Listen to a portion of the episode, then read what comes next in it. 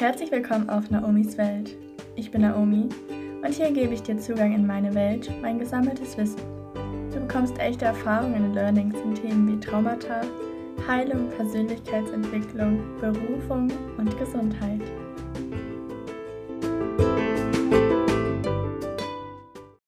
Ich freue mich sehr, dass du heute wieder mit dabei bist und möchte mit dir noch mal ein bisschen mehr in das Thema Selbstannahme und Selbstliebe reingehen.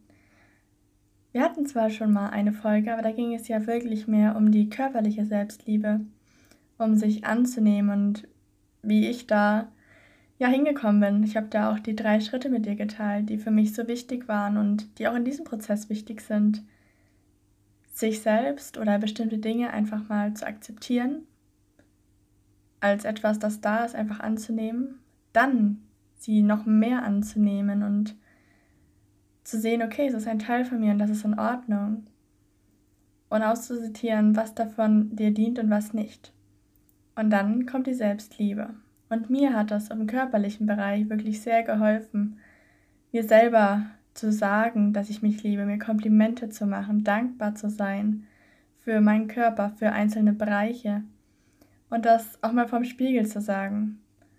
Aber natürlich ist Selbstliebe noch viel, viel mehr. Und auch wenn es gerade um den Körper geht, dann bleibt das eigentlich nicht auf körperlicher Ebene. Dass es nur ist, dass wir jetzt, keine Ahnung, unseren Bauch oder vielleicht unseren Po annehmen und anfangen, ihn zu lieben. Es ist oft, dass das noch viel tiefer geht, dass es ins Innere mit reingeht, in die Psyche, in unsere Emotionen, alte Erinnerungen und Gedankenmuster. Und bei mir gibt es von allem eine Menge. Wahrscheinlich bei dir auch. Zusammen mit dem, dass ich ja so dünn bin und da so viele Kommentare immer abbekommen habe und dass sich auch manifestiert hat bei mir dieses Gefühl davon, zu dünn zu sein, nicht schön zu sein, mit der Narbe am Bauch, dass es nicht gut aussieht, kam eine Ablegung, Ablehnung meines Körpers gegenüber, aber auch natürlich eine Ablehnung mir gegenüber. Nicht nur meiner äußeren Hülle quasi, die ich ja eigentlich nur im Spiegel sehe, sondern auch das, was ich die ganze Zeit wahrnehme, meine Gefühle, mein Sein, mein Denken, meine Persönlichkeit. Ich wollte mich so oft verändern. Wirklich oft. Und ich habe auch viel versucht. Natürlich auf körperlicher Ebene, im Äußeren, Haare zu färben, andere Klamotten zu anzuziehen, irgendwie cooler zu wirken um Sport zu machen, um so einen Körper quasi zu bekommen. Irgendwann kam die Ernährung, das Training mit rein, um eben diesen Körper zu bekommen. Und das war auch lange Zeit bei mir kein gesunder Lebensstil, sondern so ein Mangellebensstil. Aber auch im Inneren wollte ich mich verändern. Ich wollte anders lachen, ich wollte anders sprechen, ich wollte anders denken, anders sein, eine ganz andere Redensart haben, anders wirken.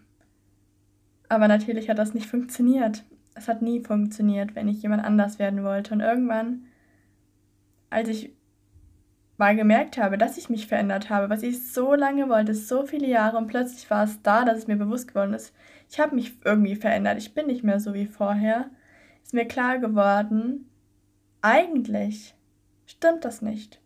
Ich habe mich nicht verändert, sondern ich habe mich entwickelt entfaltet. Und wenn du diese Wörter mal nimmst und dann nicht im Ganzen siehst, sondern was passiert da? Entwickeln, quasi etwas auseinanderwickeln, entwirren, entfalten, wie eine Karte, die zu was Großem wird. So ist es auch bei mir gewesen. Ich habe lernen dürfen, was gehört denn wirklich zu mir? Welche Überzeugungen über mich?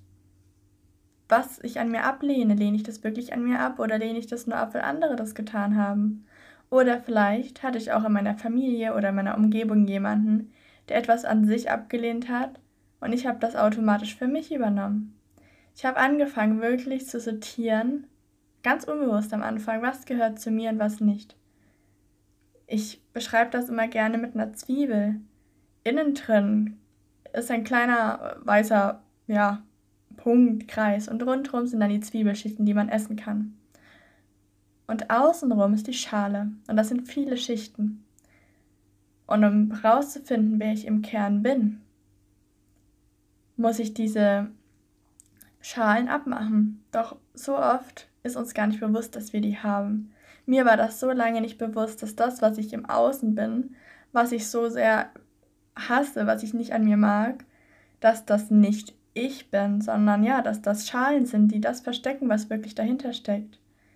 Also wie ich schon sagte, ich habe mich nicht verändert, sondern ich habe angefangen zu entdecken, wer ich bin, was da wirklich darunter liegt. Und es ist natürlich nicht einfach. Wenn du dich jetzt vielleicht gerade fragst, okay, schön, gut zu wissen, aber wie mache ich das? Dann möchte ich dir jetzt noch ein paar meiner Learnings mitgeben.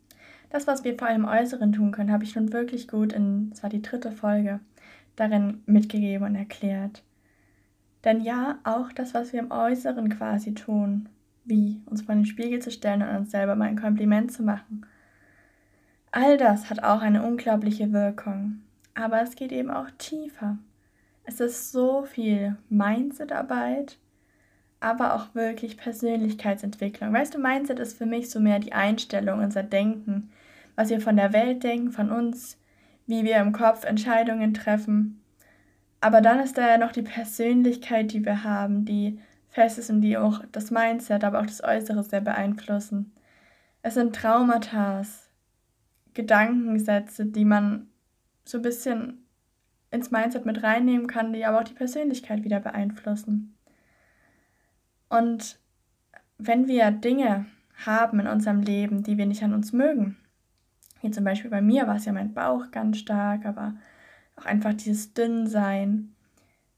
Dann sagen wir oft Dinge über uns oder haben Gedanken über uns, handeln, wie wir es eigentlich gar nicht wollen, wie wir es nicht gut finden. Und das ist vielleicht erst, dass es uns ein, zwei Jahre oder noch später auffällt, was wir über uns gesagt haben. Und dann kann es sein, dass wir uns dafür fertig machen. Wieso habe ich nur so mit mir gesprochen? Wieso habe ich nur so gehandelt? Ich möchte dir etwas erzählen, was etwas tiefer geht. Und vielleicht kann es nicht jeder direkt anhören. Aber es war ein ganz großer Teil, der bei mir ja ein gutes Beispiel ist. Ich habe mich selber so sehr abgelehnt, aber auch alle um mich herum, weil ich das Gefühl hatte, dass keiner wirklich für mich da ist und mich wirklich mag, dass ich in der Schule sehr fies auch irgendwann wurde, und um die Dinge nicht mehr fühlen zu müssen, die Menschen zu mir gesagt haben oder wie sie sich zu mir gegenüber verhalten haben, bin ich irgendwie kalt geworden. Es war unabsichtlich, aber es ist, als wäre mein Herz eingefroren. Und das ging irgendwann so extrem, dass ich nichts mehr gefühlt habe, dass ich mich geritzt habe, weil das war das Einzige, was ich noch tun konnte, um was zu fühlen. Und da war ich 17. Jahre später na gut, nicht viele Jahre später, aber ein, zwei oder drei Jahre später, wo ich dann wieder gelernt habe zu fühlen und Gefühle zuzulassen, mit Dingen umzugehen, die sich vielleicht nicht gut anfühlen, habe ich mich verurteilt dafür, dass ich das getan habe, habe mich schlecht gefühlt, weil ich das meinem Körper angetan habe. Aber das bringt nichts. Es bringt nichts, mich für etwas zu verurteilen, was passiert ist. Da kommt die Akzeptanz und die Annahme ganz stark. Und da dürfen wir uns auch vergeben. Für Worte, für Handlungen. Vielleicht haben wir uns auf falsche Menschen eingelassen, auf falsche Partner oder Freundschaften. Aber in dem Moment war es das für uns Logischste, was wir tun konnten. Und manchmal war es vielleicht auch nicht logisch. Vielleicht mussten wir manchmal, dass es falsch ist. Aber es gab immer einen Grund, warum wir es getan haben. Um nicht alleine zu sein, um nicht ausgegrenzt zu werden, egal was es ist, das ist in Ordnung. Und das für uns zu erkennen, bringt schon so viel. Uns zu vergeben, anderen zu vergeben, das ist nicht wirklich leicht, weil Vergebung, ich weiß nicht, wir machen das nicht oft. Menschen wirklich zu vergeben, Situationen, Dingen. Aber das für dich zu üben, kann sehr viel bringen. Das hat bei mir viel gebracht. Und auch gerade bin ich in einem großen Prozess darin, meine Mama viel zu vergeben, was für mich einerseits leicht ist, weil ich sie so sehr liebe, dass ich einfach nur vergeben möchte. Manchmal ist es schwer, weil ich merke, okay, wie viel da wirklich passiert ist, aber dann auch meinem Vater zu vergeben, einem Mann, dem wo so viel Groll dahinter ist, so viel Schmerz und Wut. Und das loszulassen ist wirklich nicht einfach. Aber Wir haben jeden Tag die Entscheidung, ob wir damit leben wollen oder nicht. Und wenn wir Menschen nicht vergeben, wenn wir Dinge nicht loslassen, dann sind nur wir die, die da wirklich darunter leiden. Wir sind die, die mit den Erinnerungen, mit den Gedanken, mit dem Groll, Wut und Hass einschlafen, aufwachen, leben.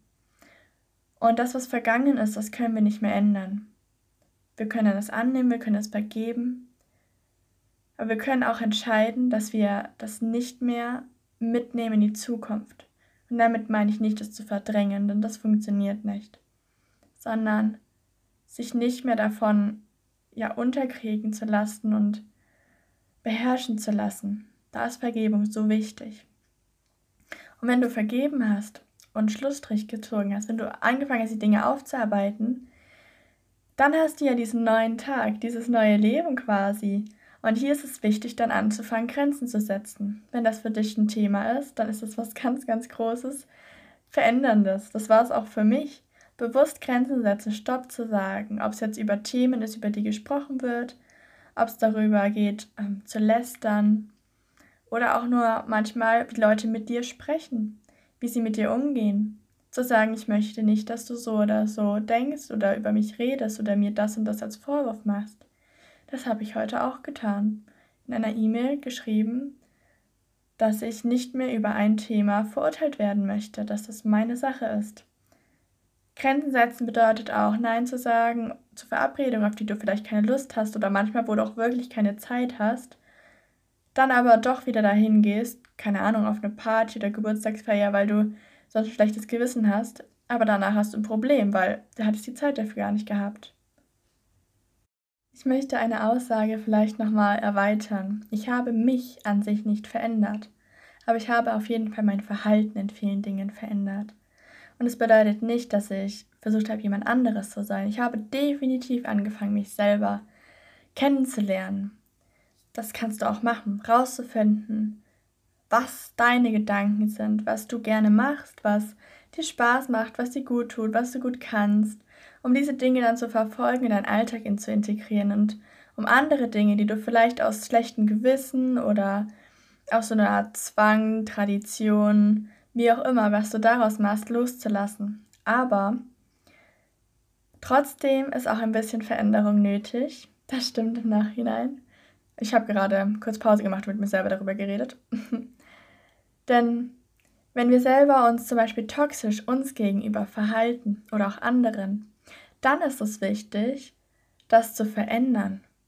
Aufzuhören damit. Toxisches Verhalten kann im Außen sein, dass wir jetzt mal wieder auf die Ernährung gesehen, Fastfood essen, Fertigsachen kaufen, weil es ja eben schneller geht und vielleicht ganz gut schmeckt, aber unserem Körper tut es nicht gut. Das ist toxisches Verhalten. Und da rede ich nicht davon, dass man ab und zu mal das macht, sondern dass man seinem Körper nicht das gibt, was der Körper wirklich braucht.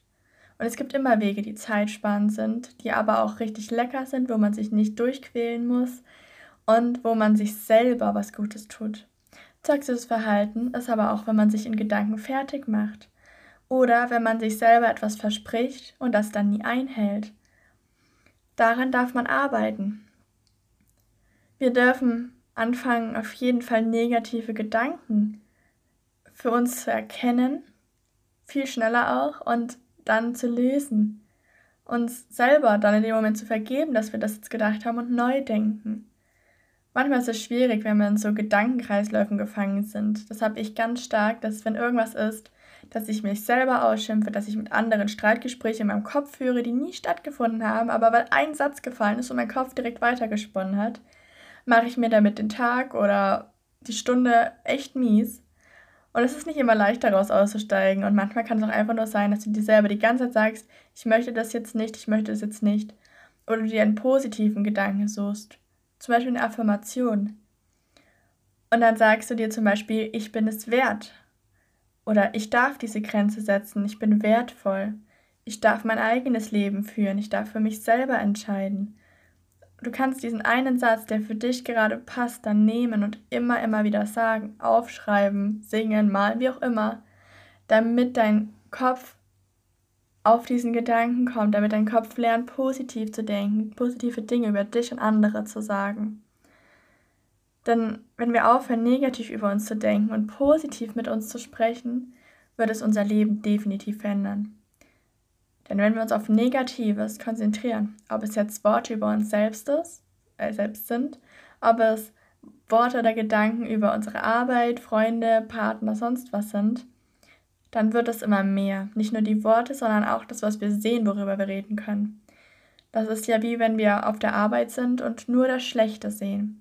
Dann werden wir auch am nächsten Tag fünf neue schlechte Dinge sehen. Weil unser Blick darauf ausgerichtet ist, unser Fokus ist aufs Negative ausgerichtet. Und das ist bei uns selber genauso. Wenn du immer nur siehst, was du falsch machst, was nicht gut an dir ist, wirst du immer mehr davon sehen. Doch wenn du anfängst, die positiven Dinge zu sehen und wenn es erstmal eine Sache am Tag ist, dann wirst du immer mehr davon anziehen und auch sehen. Und dann wird auch immer mehr Gutes in dein Leben kommen, denn dein Blick ist ja darauf gerichtet und deine Energie ist auch dafür irgendwie offen. Ja, das waren so ein paar Dinge, die für mich sehr, sehr viel verändert haben. Es ist definitiv wieder ein Zusammenspiel und auch hier ist die Ganzheitlichkeit einer der größten Dinge und der größten Erfolgsfaktoren, denn wenn wir nicht anfangen, Dinge im Außen, unserem Handeln zu verändern und auch nicht damit beginnen, uns selber kennenzulernen, also unsere eigene Persönlichkeitszwiebel da anzufangen, die Schalen abzuschälen, all diese Traumata, die Glaubenssätze wegzunehmen und dann zu beginnen, was wir, zu sehen, was wir für schöne Schichten haben. Diese Schichten sind unsere Talente, Potenziale, Fähigkeiten, Interessen, die Eigenschaften. Und innen drin ist der Kern. Dieser Kern ist meiner Meinung nach quasi das, womit wir auf die Welt gekommen sind. Und die meisten dieser Schichten sind auch Dinge, die wir im Leben lernen konnten oder kennenlernen. Wie, dass wir vielleicht gut malen können oder wir haben es uns selber beigebracht. Wenn diese beiden Dinge nicht zusammenkommen, dann werden wir im Außen nichts wirklich sehen, das sich verändert hat. Und es ist auch wieder eine Mischung aus dem Mindset der inneren Arbeit und der äußeren. Innerlich an der Heilung zu arbeiten, äußerlich an der eigenen Sprechweise, innerlich Traumata aufdecken, Verhaltensmuster, die jetzt da sind und uns zurückhalten, äußerlich uns selber mal Gutes zu tun. Das ist auch ein wichtiger Punkt, wo ich selber drauf komme, ich daran erinnere. Sich selbst gut zu behandeln bedeutet natürlich auch, sich zum Beispiel zu verwöhnen, sich eine Gesichtsmaske zu gönnen, mal richtig eingekuschelt auf dem Sofa zu liegen, Filme zu gucken oder ein Buch zu lesen, sich selber einen Kakao zu machen, zum Essen auszuführen. Auch diese Handlungen, die von manchen in der Selbstliebe dann wieder verpönt werden, von anderen ganz in den Himmel gelobt, die gehören dazu. Und es ist alles eine Balance, es ist alles eine Ganzheitlichkeit. Fang an, dich um dich zu kümmern. Mit Arbeit in dir, an dir, um dich herum und auch damit, dich einfach mal zurückzulehnen. Nicht hier wieder in den Hassel zu geraten und in den Druck, okay, ich möchte mich endlich selber lieben, dann muss ich jetzt das und das und das tun, sondern immer auch für dich zu handeln, in Liebe, in Ruhe. Und vielleicht hilft dir der Tipp, der hat mir auch sehr geholfen, oder den habe ich selber bei mir ausgetestet und bemerkt. Stell dir vor, du bist deine beste Freundin oder dein bester Freund. Was würdest du dieser Person sagen, wenn sie sich schlecht fühlt, wenn sie sich für irgendwas verurteilt, wenn sie sich nicht gut um sich kümmert, keinen Sport macht, richtig furchtbar ist? Ähm, egal was, was, was würdest du denn da sagen? Und dann behandle dich so, rede mit dir selber wie mit deiner besten Freundin oder deinem besten Freund. Denn zu denen sind wir meistens so lieb und so freundlich und wollen alles für die tun, wollen, dass es ihnen gut geht, aber für uns selber nicht? Vielleicht hilft dir das. Danke, dass du da warst. Ich bin wirklich so froh. Und ich hoffe, dass ich dir helfen konnte, in deinem Leben eine Veränderung zu erschaffen. Vielleicht hast du auch schon einige Punkte für dich mal durchgemacht und kennst auch noch andere Wege. Und ich würde mich total freuen, wenn du mir auf Instagram oder über die E-Mail schreibst und mir das mitteilst. Denn je nachdem, was es ist, ist es auf jeden Fall wert, auch, dass auch das mit der Welt geteilt wird. Mach's gut, bis zum nächsten Mal.